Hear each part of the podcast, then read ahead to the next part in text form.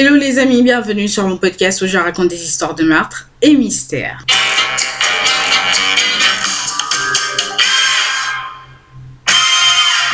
Pour les nouveaux bienvenus, je m'appelle Osnel et je suis là tous les mercredis et les samedis pour vous raconter les histoires les plus sordides, les histoires les plus what the fuck qui existent dans ce monde. Alors, petit disclaimer avant de commencer, je tiens à vous rappeler que ce contenu s'adresse à un public averti. Ce contenu est déconseillé au moins de 12 ans. Alors aujourd'hui, nous allons parler d'une histoire assez triste et qui met en colère. Donc euh, je vous invite à vraiment boire de l'eau et vous calmer parce que je sais que beaucoup vont se mettre en colère après avoir entendu cette histoire. Nous allons donc parler du meurtre de Brittany Booker. Alors, dans cette histoire, nous allons parler de Brittany, de son ami dont le nom n'a pas été dévoilé, son ami IE à la fin, et du petit ami de cet ami qui s'appelle Terry Jackson. Alors, cette histoire débute officiellement en février 2022 et à ce moment-là, l'ami de Brittany était en couple jusque-là avec Terry, son petit ami, mais apparemment Terry la battait souvent et il était très très très violent. Donc début février, il la bat encore une fois et c'est à ce moment-là que la jeune femme, elle en a eu marre et elle s'est dit flemme, c'est fini, j'en ai marre, je te quitte. Donc en échange de ne pas le dénoncer à la police parce que Terry avait déjà un long casier judiciaire et il était en fait euh, en liberté euh, conditionnelle en quelque sorte. Donc en échange de ne pas le dénoncer à la police, elle lui a fait promettre en fait du coup de déménager et de partir dans l'Illinois parce que la jeune femme elle habite dans le Wisconsin. Donc le marché est conclu et Terry quitte le Wisconsin pour emménager dans l'Illinois près de ses proches et le deal du coup qu'elle ne le dénoncerait pas, euh, le deal est scellé et donc tout va bien. Donc chacun reprend sa vie jusqu'au 20 février 2022. Ce jour-là, l'amie de Britney, elle va dans l'Illinois pour aller chercher son ex-petite amie pour l'emmener dans le Wisconsin parce que le 22 février, il avait, il, il, avait une audience auprès du juge. Euh, je ne sais pas, euh, c'est par rapport à sa conditionnelle en quelque sorte, mais il, devait en fait euh, se présenter fréquemment devant le juge. Donc le 22 février, il devait se présenter devant le juge et comme elle, elle s'était portée garante en fait du, de sa libération en, quelque sorte. Donc c'est elle qui a signé, qui a dit voilà s'il se passe quelque chose, c'est moi qui prends. Donc euh, voilà, elle n'a pas le choix, elle est partie le chercher et donc euh, elle va le retrouver. Et au moment de retourner du coup, de partir de l'Illinois pour le Wisconsin, elle lui laisse le volant de sa voiture et c'est lui qui conduit. Le truc c'est que à un moment donné au cours du trajet, il s'est mis en colère et il s'est mis à la battre, il va aller jusqu'à se garer vraiment euh, dans, dans une zone euh, où il y a personne et il s'est mis à la battre à, pardon et il l'a menacé de l'égorger. Euh, il l'a étranglé plusieurs fois. En plus de ça il a pris ses mains du coup ses doigts et il a essayé de lui arracher les yeux. Enfin c'est c'est violent en fait. Enfin je sais pas.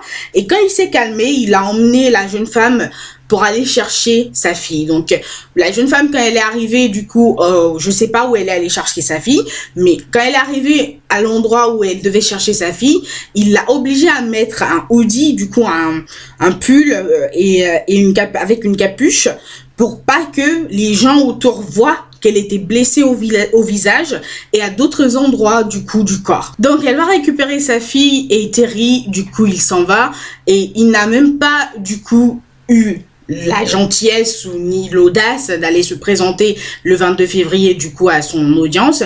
Mais bref, avant d'arriver au 22, on est on, on, avait, on arrive au 21 février. Donc le 21 février, la jeune femme elle se réveille et en fait, c'est là que les douleurs en fait de ses blessures était hyper importante au point où elle a dû se rendre à l'hôpital pour se faire soigner. Donc les soignants ont dû appeler la police. Donc la jeune femme s'est retrouvée obligée de faire une déposition. Donc par la suite, elle rentre chez elle et elle a peur en fait que Terry, euh, qui n'a pas encore été arrêté, donc elle décide par la suite d'aller vivre avec son amie britannique qui est mère, une mère célibataire de 6 Donc tout se passe bien jusqu'au 27 février et ce jour-là, les deux jeunes femmes se sont rendues dans l'appartement de l'amie, l'amie du coup de Brittany, pour aller récupérer quelques affaires de celle-ci parce que bah elle est elle est partie de chez elle, euh, vraiment elle avait pas euh, grand-chose. Donc elles arrivent au domicile et elles avaient peur en fait. Donc elles étaient deux. Brittany avait sa fille de deux ans avec elle et elle se disait bon au cas où il se passe quelque chose en tout cas on est deux donc les jeunes femmes elles pénètrent l'appartement oh là j'ai du mal à parler elles pénètrent l'appartement donc l'autre, elle commence à, à, faire, à faire sa valise assez rapidement et c'est là que Terry, il sort d'un coin de la chambre avec un marteau. Du coup, il les a accueillis à coups de marteau. Donc, il s'est mis à leur fracasser le crâne. Donc, au début, il était sur l'ami de Brittany. Ensuite, Brittany, qui avait sa fille de deux ans dans ses bras et qui avait son téléphone, essayait du coup d'appeler la police, mais le téléphone ne se déverrouillait pas. Donc, elle, essaye de, de, faire quelque chose. Donc, au moment où elle, elle essaye de rattraper son téléphone pour appeler, du coup, les secours, il se met à lui fracasser le crâne à elle aussi. Donc, Brittany, elle arrive quand même à, à sortir et à aller demander de l'aide. Mais en fait, aucun voisin n'a répondu à son appel à l'aide. Et en fait, elle a continué à demander de l'aide jusqu'à s'écrouler tout ensemble devant un bar. Donc c'est à ce moment-là que les secours ont été appelés et les jeunes femmes ont été secourues. Donc euh, tout s'est bien passé. Elles avaient euh, le crâne vraiment fracassé. Mais en tout cas, elles ont pu reprendre une vie presque normale. Pourquoi je dis presque normale? C'est tout simplement parce que en fait cet épisode les a traumatisées. Elles avaient, elles avaient peur. Elles, elles ne enfin, elles, ne traversaient même pas la rue pour aller chez leurs voisins sans regarder à gauche, à droite, des trucs comme ça. Donc, elles avaient extrêmement peur. Donc euh, évidemment, c'est normal qu'elles aient peur parce que notez que Terry n'avait toujours pas été arrêté en fait. Donc il pouvait être n'importe où en fait, il pouvait les surveiller, il pouvait les stalker, des trucs comme ça. Donc elles avaient extrêmement peur et elles avaient raison d'avoir peur. Mais à un moment donné, Brittany étant maman de six enfants, elle a dû, elle s'est dit en fait que il fallait qu'elle cache un peu sa peur pour pas que enfin ça ça se ressente en fait sur ses enfants que ses enfants ressentent que leur maman n'est pas rassurée des trucs comme ça. Donc elle essaye de reprendre une vie normal. On atterrit donc le 24 avril 2022. Ce jour-là, les enfants de Brittany se réveillent tranquillement, comme tous les matins, et son aîné de 13 ans va constater que sa petite sœur de 2 ans traînait seule dans l'appartement, et en plus de ça, elle avait du sang sur son pyjama. Donc, euh, étant donné que sa, sa petite sœur de 2 ans était toujours collée à leur maman, il décide de pénétrer la chambre de sa mère pour voir ce qui se passe. Donc, il entre dans la chambre et il constate que sa mère, elle est absente, mais en plus, il y a du sang en grande quantité sur son lit. Donc c'est à ce moment que le jeune garçon décide d'appeler la police, il appelle les secours. Donc les officiers arrivent et les recherches euh, ont très vite démarré. Euh, ils vont regarder les vidéos enregistrées par leur caméra liées à la sonnette et c'est là qu'ils sont tombés sur le moment où Brittany, elle sortait de la maison avec Terry derrière elle. Donc à un moment donné, elle s'est arrêtée comme elle a regardé euh, derrière derrière elle, elle a regardé en arrière comme pour dire je sais pas adieu à ses enfants. Et quand elle s'est arrêtée et a regardé du coup derrière elle, Terry lui a ordonné de bouger, c'est-à-dire de continuer à marcher. Donc avec cette vidéo, la police euh, savait qu'en fait il s'agissait tout simplement d'un enlèvement hein, donc voilà enfin on va pas passer par quatre chemins. Donc ils ont tout organisé autour de cette théorie. Donc plus tard dans la journée ils ont découvert que le téléphone de Brittany émettait un signal et ils se sont rendus sur les lieux où le téléphone euh, émettait un signal. Et ils ont retrouvé le téléphone de Brittany ensanglanté. Et pas loin, vraiment dans les parages, ils ont retrouvé son véhicule. Et dans sa voiture, ils ont découvert le cadavre de Brittany. Elle avait été sauvagement battue, puis elle avait reçu une balle dans la tête. Donc après cette découverte, le dossier est passé tout simplement d'enlèvement à homicide et une chasse à l'homme a débuté. Du coup, il fallait à tout prix arrêter Terry. Euh, Terry euh, qui sautait d'un état à l'autre, c'est-à-dire voilà, il faisait tout pour échapper à la police.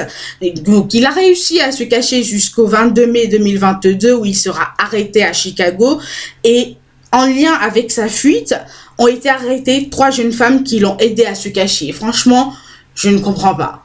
Je, je ne comprends pas. Qu'est-ce qu'il a bien pu leur dire pour que elle l'aide à se cacher? Oh my god, like, I can't. Bref. Donc, après son arrestation, Terry, il a fait des aveux, même si aujourd'hui, il a décidé de plaider non coupable. Euh, faire des aveux, en fait, ça ne veut rien... Enfin, si, ça, ça joue un peu dans la balance euh, au, au, moment du procès, mais vraiment, euh, ça, ça ne veut pas dire grand chose, à moins qu'il ait signé, en fait, quelque chose, voilà, où ils disent, ouais, je reconnais, enfin, voilà. Sinon, voilà, il a fait, il a fait des aveux, c'est filmé, ok, mais il peut dire que on, on, lui a estorqué les aveux, en fait, tout simplement. Donc, aujourd'hui, il plaide non, non coupable, mais il est important de noter qu'après son arrestation, il a été inculpé de pas un, pas deux, pas trois, pas quatre, pas cinq chefs d'accusation, mais de 23 chefs d'accusation. Like, là, c'est bon, j'ai battu mon record de chefs d'accusation que, que je, en fait, j'ai lu sur une personne, mais c'est une dinguerie. Donc, je, métalliaux, les métalliaux. Donc, il y a un chef d'accusation de meurtre au premier degré contre lui, deux chefs d'accusation de tentative d'homicide intentionnel au premier degré, un chef d'accusation de mise en danger de personne, un chef d'accusation d'étranglement et de suffocation, un chef d'accusation de voie de fait causant intentionnellement des lésions corporelles, un chef d'accusation d'enlèvement, un chef d'accusation de harcèlement résultant en des lésions corporelles, un chef d'accusation de séquestration, un chef d'accusation d'intimidation, un chef d'accusation de possession d'armes à feu par un criminel et 12 chefs d'accusation pour défaut de comparution devant un tribunal. Waouh j'ai battu mon record de chef d'accusation pour une contre une seule personne. Là, c'est bon, je peux le noter dans dans mon, Guinness World Record. C'est bon, j'ai tout battu non mais je, je, suis désolée si je rigole, mais en fait c'est juste parce que c'est beaucoup en fait, c'est beaucoup. Et franchement, je trouve ça bien qu'il ait autant de, de chefs d'accusation contre lui. Euh, ça aurait été plus cool en fait s'il risquait quelque chose comme la peine de mort en fait par exemple. Parce que le problème c'est que bah, dans le Wisconsin, la peine de mort a été abolie depuis 1853. Donc, la seule chose, en fait, qu'il risque aujourd'hui, c'est tout simplement la prison à perpétuité. Et moi, je pense que ça, c'est pas enough, en fait, pour ce qu'il a fait. C'est pas enough. Et pareil, quand il est apparu au cours des audiences préliminaires, il, il regardait, il regardait les, les familles euh, de la victime et il souriait, il les regardait, en fait, comme pour leur dire, like, yeah, I did it. Like what? Enfin, franchement, ah, j'aimerais avoir le droit de pouvoir baffer qui je veux, quand je veux. Ça aurait, ça, ça aurait été cool. Ma vie aurait été plus cool, vraiment. Mais vraiment, franchement. Parce que là, j'ai envie de baffer des gens. J'ai envie de... Ça me saoule, en fait, euh, qu'ils ne risquent que la prison à perpétuité. Donc, euh, bref. De toute manière, sa caution, du coup, pour euh, une libération sous caution a tout simplement été estimée à 10 millions de dollars par le juge. Donc, à moins qu'il soit un Kardashian, il va s'asseoir en prison jusqu'à son procès. Et je pense que même après son procès, il va s'asseoir en prison pour l'éternité en fait tout simplement. Donc euh, voilà. J'ai hâte d'avoir une date pour son procès et de, de voir comment ça va se passer. Mais en même temps je sais déjà comment ça va finir à moins que il y ait un retournement de situation like waouh quelque chose vraiment. Euh, ouais là ok mais sinon on sait déjà un peu euh, on peut le prédire en quelque sorte euh, comment ça va finir quoi. Enfin voilà. Mais bon. De toute manière il est innocent till proven guilty. Donc, je ne dis pas encore qu'il est coupable. Je dis juste que j'imagine déjà comment ça va finir. Voilà, je n'ai pas envie de me faire poursuivre en justice pour diffamation ou pour euh, voilà accusation de machin machin truc. Flemme. Je suis pauvre. Je non euh, euh, je sais pas. Non non. Je suis pas très riche. Je, je suis même pas riche en fait. Je suis même pas riche. Donc voilà les amis l'histoire d'aujourd'hui. J'espère qu'elle vous aura plu. On se retrouve une prochaine fois pour une nouvelle histoire en attendant. Je vous souhaite une bonne journée. Portez-vous bien et faites de bons choix. Bye guys.